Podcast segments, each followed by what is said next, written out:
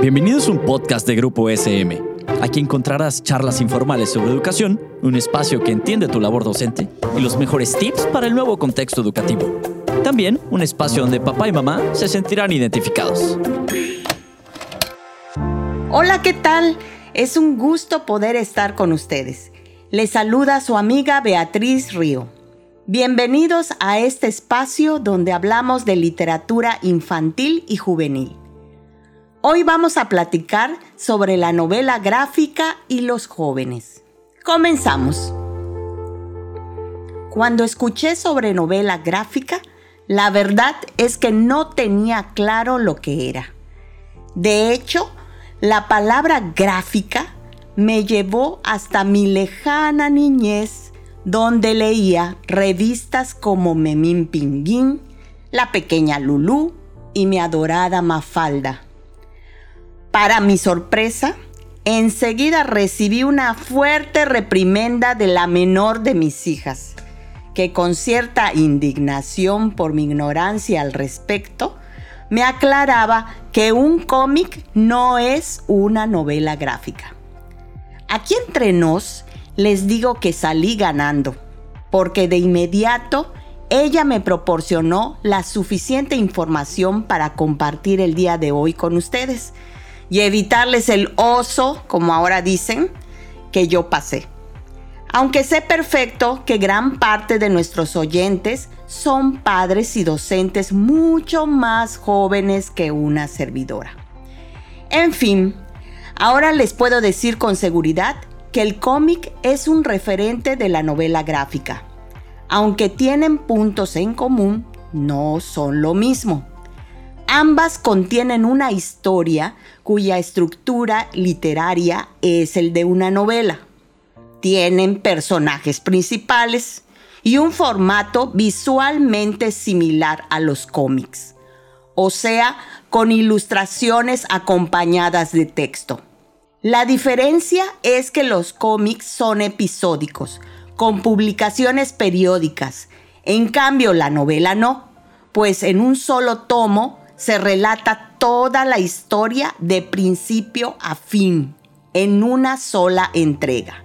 Según me informe, el término de novela gráfica fue documentado en México desde los años 30 por editores de historietas mexicanas. Sin embargo, en la actualidad, la influencia se adjudica a Estados Unidos, donde la expresión comenzó a popularizarse entre los años 70 y 80, según afirma el narrador gráfico Bernardo Fernández. En ese tiempo, autores locales publicaron historietas en forma de libro, que se distribuían en librerías en lugar de kioscos y tiendas especializadas. También aclara que en Europa encuentran algo ridícula esta idea, pues la presencia de narrativa gráfica en sus anaqueles es muy anterior. Los franceses se refieren a este tipo de publicaciones como álbumes, que al parecer de Fernández es un término más preciso. Lo que podemos ver es que este subgénero literario o género minoritario se convirtió en el tipo de novela que ha causado revuelo entre los jóvenes elevando su nivel de venta a tal grado que ha movido a grandes librerías a tener espacios especialmente para exhibir este género. Nuestro país ha tenido la experiencia de varias generaciones en publicaciones gráficas de circulación popular. Probablemente ustedes conocieron o escucharon de ellas. De algunas se hicieron fuertes comentarios, por contener temáticas consideradas vulgares y de poca calidad artística, que no merecían la atención de un público culto.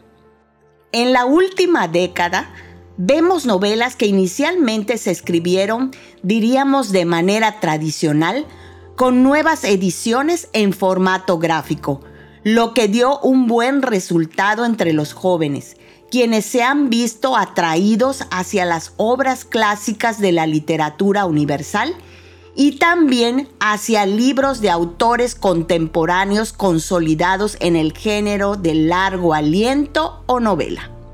Nuestros chicos y chicas las miran como algo moderno e innovador, porque obviamente son los pioneros de este nuevo siglo. Y esto es estupendo, porque lo importante es que ellos amplíen su conocimiento literario. Imposible dejar de mencionar la labor de una profesión que realza el lucimiento de las narraciones que han migrado a este género. Y me refiero a los ilustradores, quienes con su talento estético y creatividad en su máxima expresión logran transmitir las emociones implícitas en las historias teniendo como base la combinación de colores y el diseño de originales ambientes visuales.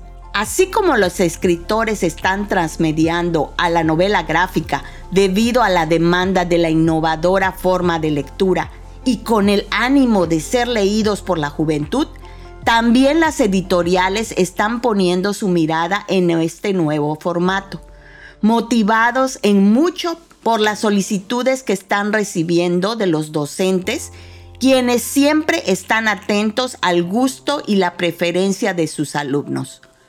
Por otro lado, les comento que en las salas de lectura ya pueden encontrar títulos con este formato gráfico porque están incluidos dentro del acervo que el Programa Nacional de Salas de Lectura de la Secretaría de la Cultura y las Artes otorga a los mediadores y promotores de lectura que trabajan incansablemente a lo largo de todo el territorio mexicano.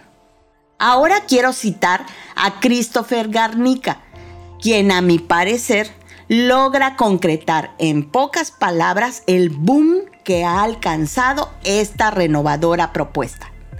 Él dice que la novela gráfica tiene increíbles recursos estilísticos y estéticos, que al unirse crean una narrativa contemporánea tan única que para muchos no solo son referentes clave de la cultura del cómic, sino también referentes de la literatura de hoy en día. ¿Qué les parece? Garnica le otorga un lugar enorme que probablemente despierte algunas opiniones encontradas. Sin embargo, la última palabra la tiene el tiempo y la realidad de la lectura entre los infantes y jóvenes, que por lo que hemos descubierto, creo vamos a escuchar todavía más de la novela gráfica. Pues hasta aquí nuestro episodio de hoy. Gracias por acompañarnos y nos escuchamos en una próxima emisión. Hasta luego.